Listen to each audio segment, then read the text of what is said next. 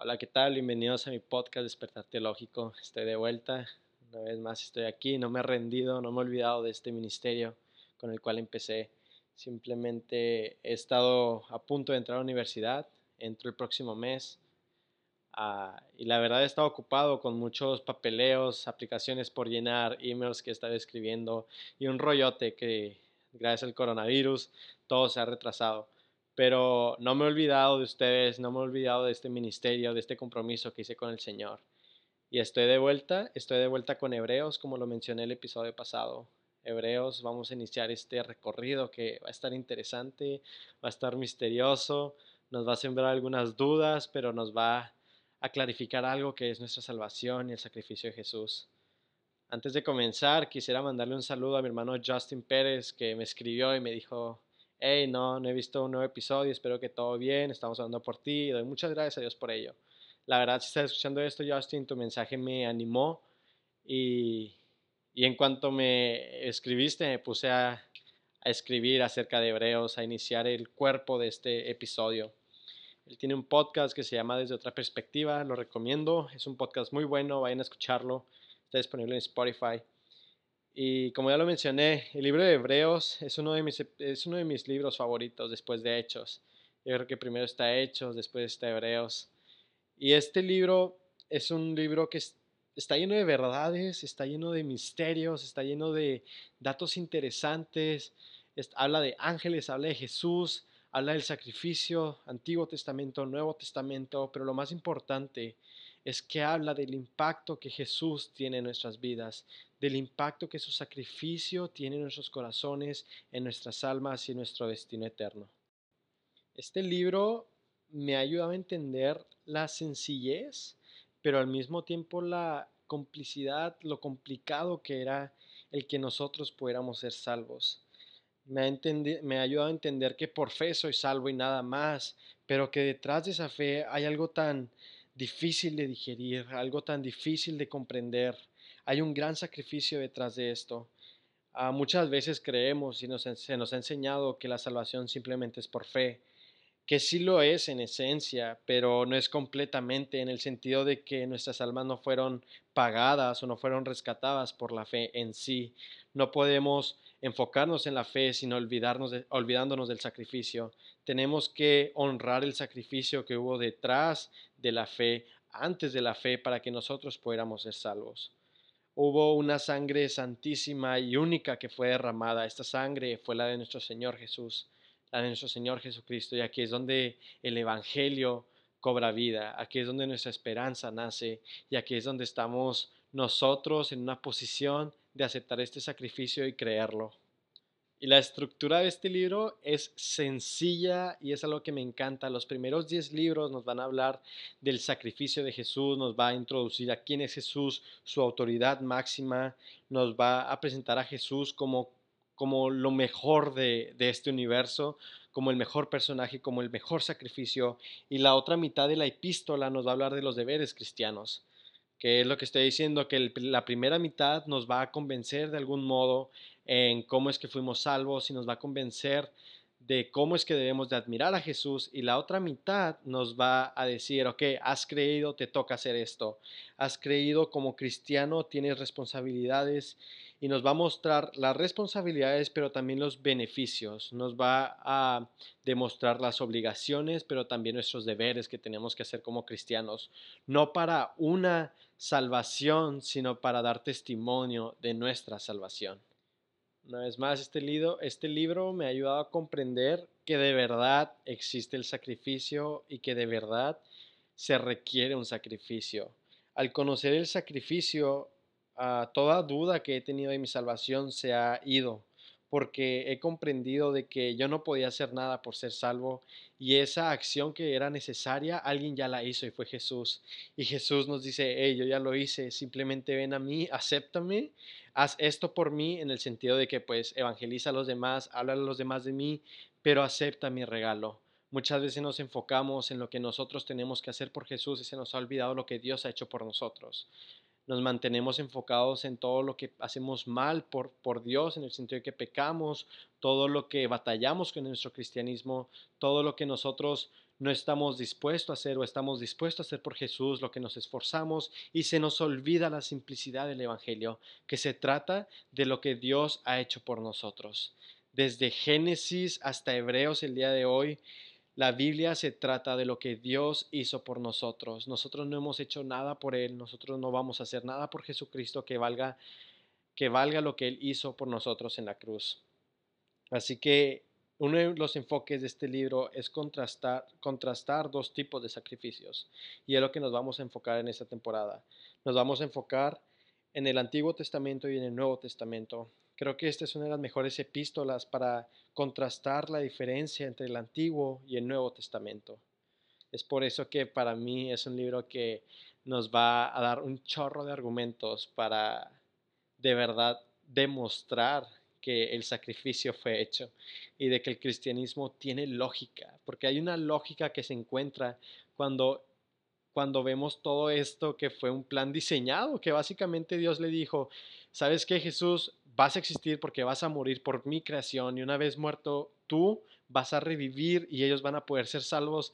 Y si ahorita me pongo a hablar se escucha súper complicado, es por eso que vamos a ir despacio, vamos a ir calmados, pero vamos a ver que esto es un plan perfecto por un no sé, un arquitecto que no tenemos idea de este plan tan bien elaborado de batalla que él ha hecho, en el que en el principio él triunfa y en el final él triunfa. En el principio nosotros somos excluidos de su gloria y al final estamos invitados a ser exaltados en la victoria con él.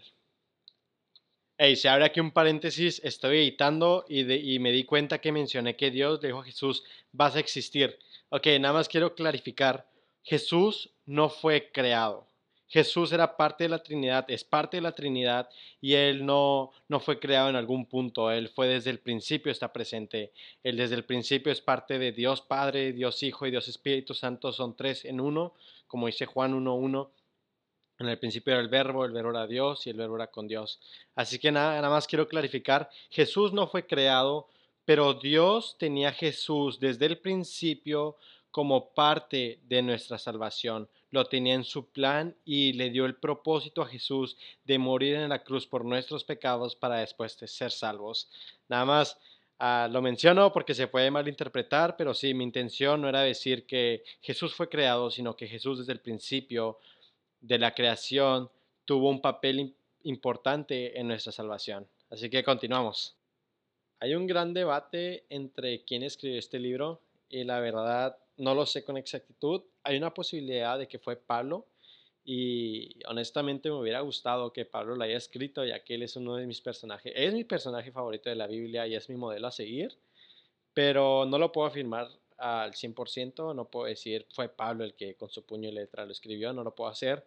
Hay una posibilidad de que él haya sido, pero, pero no es un hecho que se ha comprobado. Así que sería bueno saber quién es el autor, pero honestamente, el autor de este libro no es fundamental para nuestro crecimiento y para nuestra fe que están en esta carta y de lo que podemos obtener de esta carta, de esta epístola. Todos estamos de acuerdo o deberíamos estar de acuerdo de que cualquiera que fuese el autor, sea Bernabé, Apolos, Felipe, fue el Espíritu Santo el que dirigió al escritor de este libro. Así que su autoría y su publicación quedan como datos secundarios. El dato primario y el dato con el que te ves de que hoy fue que el Espíritu Santo influyó para escribir esta epístola. Así que yo perdería el tiempo y me desenfocaría totalmente si empiezo a debatir quién lo escribió en vez de comenzar a leer esta epístola y conocer a nuestro Padre. Así que antes de comenzar, porque ya estoy a punto de entrar en el versículo, tenemos que ver el contexto. Y es muy interesante este contexto, ya que tenemos al autor que estaba intentando llegar a judíos a través de una, mental, de una mentalidad griega. Este hombre, su público era judío, pero él tenía un pasado griego. ¿ok? Y él tenía a Jesucristo como la autoridad máxima. Este libro tiene una conexión súper grande al Antiguo Testamento, ya que tiene 29 citas y 53 alusiones al Antiguo Testamento. Sumando esto, Hay 89 referencias al Antiguo Testamento en este libro. Y lo mejor de esto es que vamos a ver todas y cada una en los próximos episodios. Como les dije, tiempo hay mucho, la cuarentena está todo lo que da, el coronavirus está todo lo que da, así que juntos vamos a estudiar cada uno de estas alusiones, de estas ilustraciones que se hacen al Antiguo Testamento. Una vez más, este contexto del libro es de cristianos desalentados es de cristianos que estaban a punto de tirar la toalla y que se habían arrepentido de tomar la decisión de seguir a Jesús. Me asombra que pocos años después de que la iglesia haya sido fundada, o tal vez muchos, ah, ya habían cristianos desalentados, ya habían cristianos que estaban aguitados. Y me asombra aún más que miles de años después de que esta iglesia fue fundada, esos cristianos siguen de pie el día de hoy. Esos cristianos desalentados siguen llenando las iglesias el día de hoy. Así que lo que quiero decir es que como seres humanos estamos tan enfocados en nuestro mundo pasajero que perdemos la visión de nuestro Dios. Y al perder esta visión, estamos perdiendo nuestro motor, estamos perdiendo nuestra alegría y estamos perdiendo nuestro gozo. El día de hoy quiero invitarte que te quedes aquí, que si estás desalentado, si eres un cristiano calentabancas, como lo he mencionado en, el, en episodios anteriores, te quedes aquí el día de hoy. El Señor tiene palabra para ti, no eres el único, si te has alejado, no eres el único, pasó hoy, pasó hace miles de años y estoy seguro que va a pasar mañana. Pero también estoy seguro de que el Señor de una u otra manera, si eres su hijo, no se va a quedar callado y va a tratar de, de alcanzarte. El escritor de Hebreos estaba escribiendo a cristianos que, querían tirar la toalla, que querían alejarse del cristianismo. Y el día de hoy, si este eres tú, bienvenido. Ah, no eres el único, somos todo una, una nación de cristianos desalentados, pero también no estoy diciendo que ahí nos vamos a quedar, estoy diciendo que vamos a buscar a nuestro Señor y que juntos vamos a crecer para salir de este estado de mente y encontrar el gozo que hay en Jesús.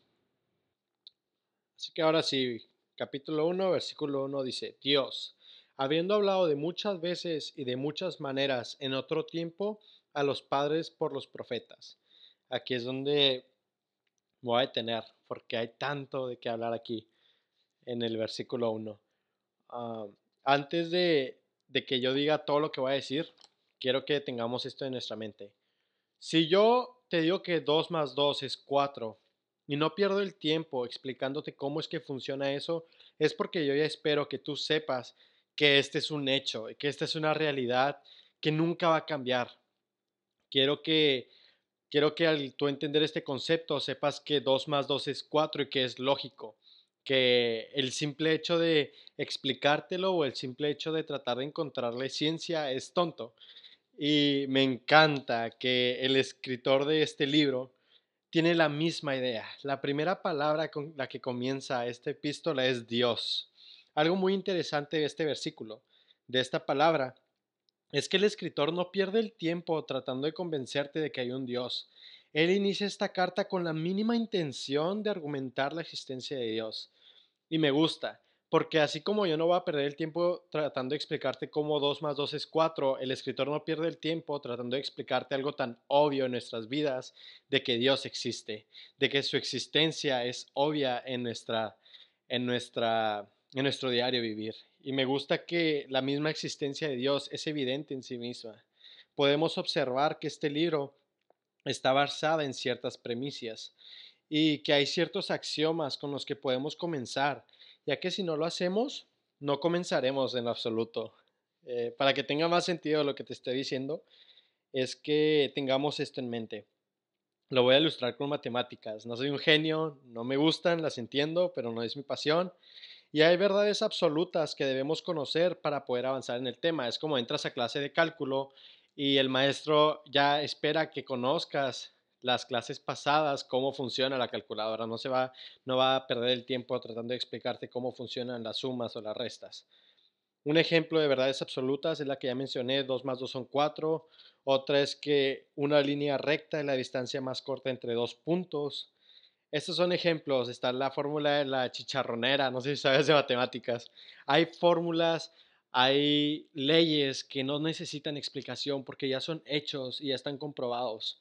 Y una vez que estas verdades son probadas, establecidas y aceptadas, uno puede continuar avanzando para probar otro hecho.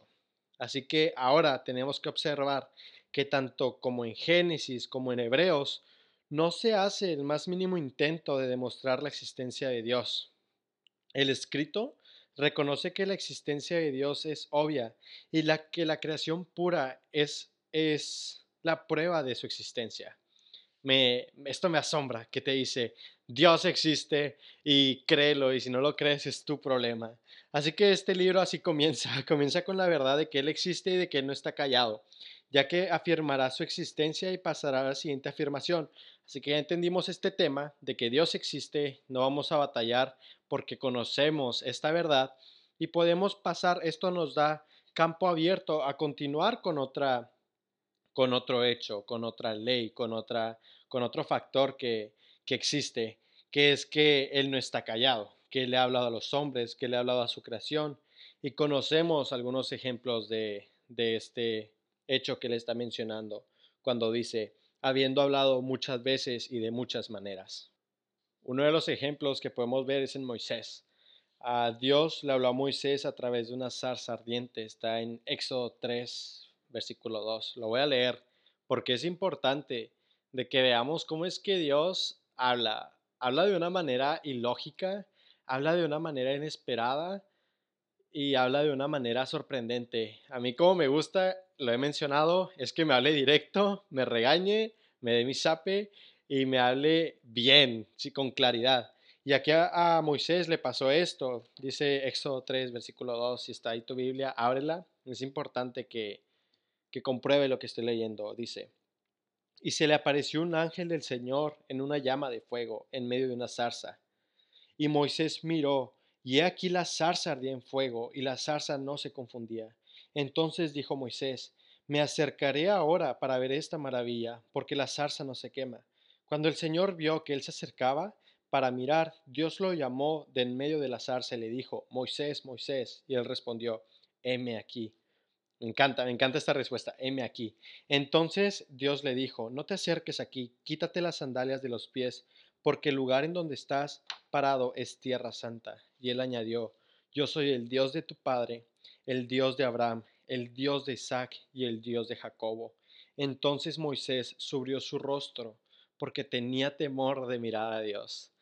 Esto me asombra, tenía temor de mirar a Dios, no sé, no me lo puedo imaginar. Otro ejemplo está a Elías, que le habló a través de una voz suave y apacible podemos ver aquí el contraste. Le habla a Moisés y él teme, es fuego, es peligro, es, temor, te cubres y después le habla a Elías en una voz tranquila, pura, suave, que te inspira confianza y esto lo vemos en Primera de Reyes 19, versículo 9. Primera de Reyes 19, versículo 9 dice, Ahí entró en una cueva y pasó en ella la noche.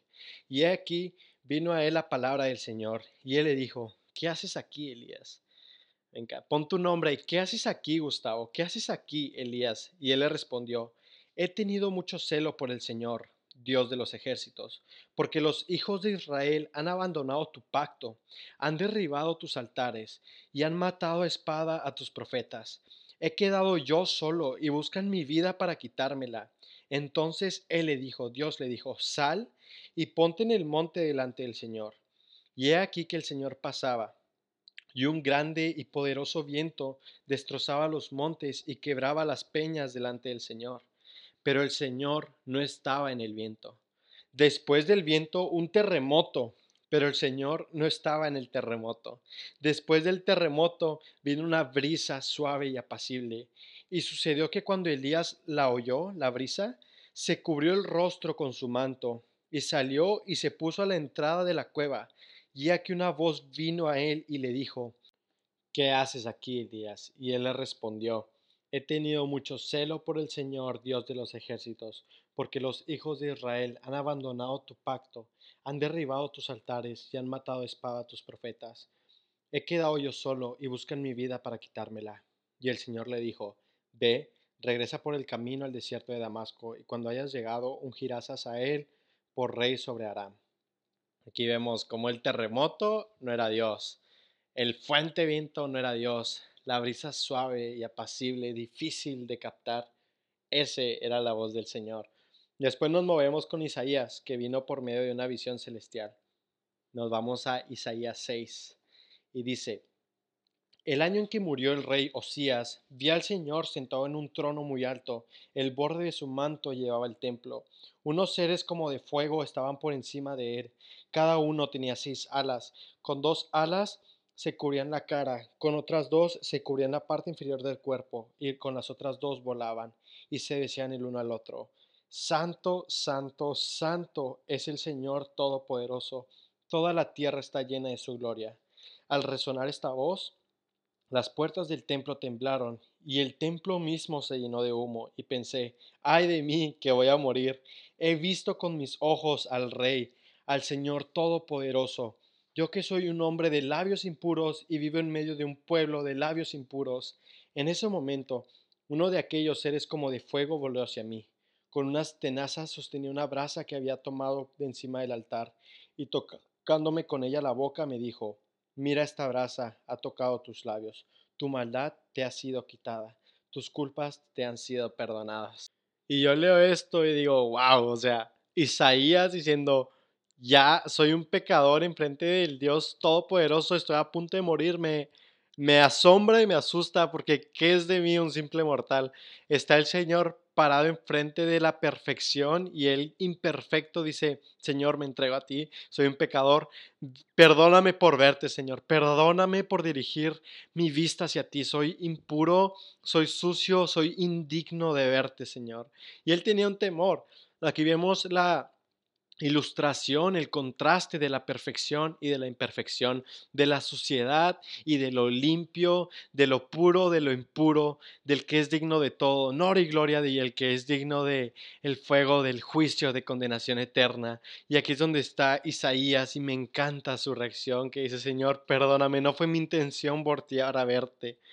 Y podemos ver cada uno de estas formas de comunicación de parte de Dios podemos visualizarlo como un espectro en el Antiguo Testamento y ahora en el Nuevo Testamento llega Jesús como un prisma que junta todas esas bandas de luz concentradas en un rayo puro. Podemos ver cada ejemplo de estas personas, de Isaías, de Moisés, de Elías, como muchos, muchos rayos de luces y después Jesús viene, los toma todos, los agarra, junta todas estas bandas de luz y forma un rayo de luz pura que nos guía al Evangelio y nos guía a la presencia del Señor. Es por eso que Jesús es necesario, porque Jesús viene y nos muestra el camino. Jesús viene y junta todos estos todos estos ejemplos del pasado, todas estas palabras del pasado, todas estas visiones del pasado, las agarra y empieza a pavimentar el terreno para llegar a los pies de nuestro Señor. Y este versículo 2 comienza dándonos una idea de lo que está por venir, la presentación de Jesús como autoridad máxima. Y esto lo vamos a dejar para el siguiente episodio, porque este es un tema completamente diferente. Lo que quiero que veas hasta ahorita es que el Señor está vivo y no se ha callado, y que Jesús viene y agarra estas palabras, las agarra, las junta y las conecta para guiarnos al Padre Celestial. Ahora, no sé en qué posición te encuentres el día de hoy. No conozco tu situación y tal vez no la conoceré. No sé por lo que estás pasando, pero sí conozco, sí sé, estoy seguro de que Dios la sabe y de que Él está dispuesto a hablarte. No importa si estás en comunión como lo estaba Moisés, que pudo escuchar la zarza, pudo ver la zarza, pudo olerla, pudo sentirla. No importa si estás en comunión o si estás escondido en tu soledad como Elías si estás escondido en esa cueva, huyendo de, de los que te persiguen, si estás en soledad, en el frío, ahí el Señor te está viendo como lo hizo con Elías. También se le presentó a Isaías, se le presentó a Oseas, se le presentó a David, se le presentó a incontables personas, como lo dice, lo dice el versículo 1. No importa en qué posición estás, el Señor espera que que llegues a un punto en que tu autodependencia sea destruida para que el Señor venga y te diga, tu dependencia está en mí. Acéptame, confía en mí. No puedes hacer nada. No vas a lograr nada en esa cueva y no vas a lograr nada en la cima del éxito como lo estaba Moisés en ese momento si no estás con el Señor. Escucha escucha ese viento apacible y olvídate del terremoto que está al lado tuyo. Escucha esa brisa calmada y sutil y suave para que te puedas enfocar en ella y llegar a Jesús. Olvídate del ruido, el temor, los temblores que las, los aires fuertes de esta, de esta vida pueden presentarte. Jesús, Dios está ahí y Dios conoce tu situación. Dios está dispuesto a hablarte. Eres tú el que no quieres escuchar. Perdóname que te lo diga, pero el Señor conoce 100% tu situación y Él solo está esperando a que te deshagas de esa autodependencia y de esa seguridad que tienes en ti mismo para que Él llegue a ti y con las palabras que le dijo al profeta Elías te diga, tu maldad te ha sido quitada y tus culpas te han sido perdonadas. Escucha estas palabras, por favor, y acéptalas. Acepta las palabras de mi Señor, de mi Dios, que te dice, tus culpas, tus pecados, tu pasado te ha sido perdonado.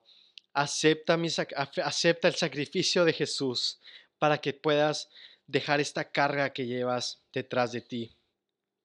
Ahora, esto es simplemente el versículo 1 y tengo dos puntos para resumir este episodio. Estamos por terminar. Tengo dos puntos.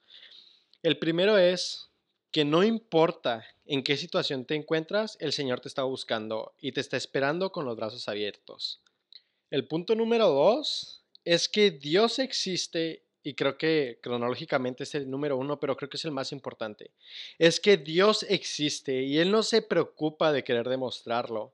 Él ya lo demostró y Él lo demuestra constantemente. Él no está preocupado por demostrarlo, Él ha estado presente en tu vida desde antes de que tú nacieras y te está hablando el día de hoy. Eres tú el que tienes que despertar, el que tienes que voltear tu, atención hacia Él. Es por eso que este podcast se llama Despertar Teológico, porque estás dormido en la cama de la gracia del Señor. Y no es hasta que tú despiertas y volteas a ver la inmensidad de la cama cuando te das cuenta que dices, wow, estoy dependiendo del Señor y no lo había reconocido. Estás, estás atrapado en la gracia de Dios y cuesta en ti voltear a verla, aceptar esta realidad y seguir a Jesús. Es lo que te quiero decir el día de hoy. El Señor no se va a preocupar en decir, es, yo vivo. Él no, pierde el tiempo, disculpa que te lo diga, no sé si es correcto que lo afirme así, pero él no pierde el tiempo tratando de, de entrar en nuestras mentes y argumentar o rogar para que tú para que tú aceptes su existencia, porque Él es el Dios del universo y la naturaleza, los humanos, la iglesia es testimonio de su existencia. El mensaje de hoy es de que Dios nos hizo para Él y es por eso que estamos en esta tierra. Él está presente y no está muy preocupado de demostrarlo, ya que su presencia es obvia. Otra vez, lo voy a decir con otras palabras. Dios nos hizo para Él y nuestro corazón estará inquieto hasta que descanse en Él. Es lo único que te quiero decir. Dios está vivo y nosotros estamos, para, estamos viviendo para Él y deberíamos de vivir para Él. Dios nos hizo para Él y nuestro corazón estará inquieto hasta que descansen en Él. Esta es la invitación, descansa en el Señor. Esta es la invitación del versículo 1. El Señor vive y no está callado, habla constantemente, ya habló y hablará. Y el día en que Él hable, toda lengua callará. Nos arrodillaremos ante Él y confesaremos que Jesús es el Señor y que Él es Dios y Rey de Reyes. Este, así concluye este episodio. Eh, es, les digo, Hebreos está cañón, está fuerte. Y, y cada versículo nos va a apuntar a que Jesús es la autoridad máxima y que no somos nada sin Él. Esta es mi invitación. Quiero invitarte, quiero que respondas al llamado de que si de verdad te duelen estas palabras o si de verdad quieres despertar, aceptes a Jesús. Reconócelo en tu corazón. Dile, Señor, Perdón, estaba dormido, Padre. He despertado. Eh, quiero voltear mi mirada a ti. Si es así, haz esta oración conmigo para que recibas a Jesús en tu corazón como Salvador, consejero y guía de tu vida. Repite esta oración. Señor, Padre eterno, reconozco que soy tu creación, mas no tu hijo. Quiero ser llamado hijo tuyo, Señor. Perdona mis pecados, Padre. Rindo mi corazón ante ti, Señor. Entra en mi corazón y no salgas de él. Habla mi vida, Señor. decido seguirte. Decido hacer lo que tú me digas que haga, Padre. Entra en mi corazón y no te salgas de él. Reconozco que Jesús murió en la cruz por mis pecados. Reconozco que he pecado. Reconozco que soy un pecador y que sin ti no puedo pagar esta deuda, Señor. Jesús, acepto tu sacrificio. Entra en mi corazón y no, no, salgas, Padre. Quédate ahí porque te necesito. Mi dependencia está en ti, Señor. En el nombre de tu Hijo amado, Cristo Jesús. Amén.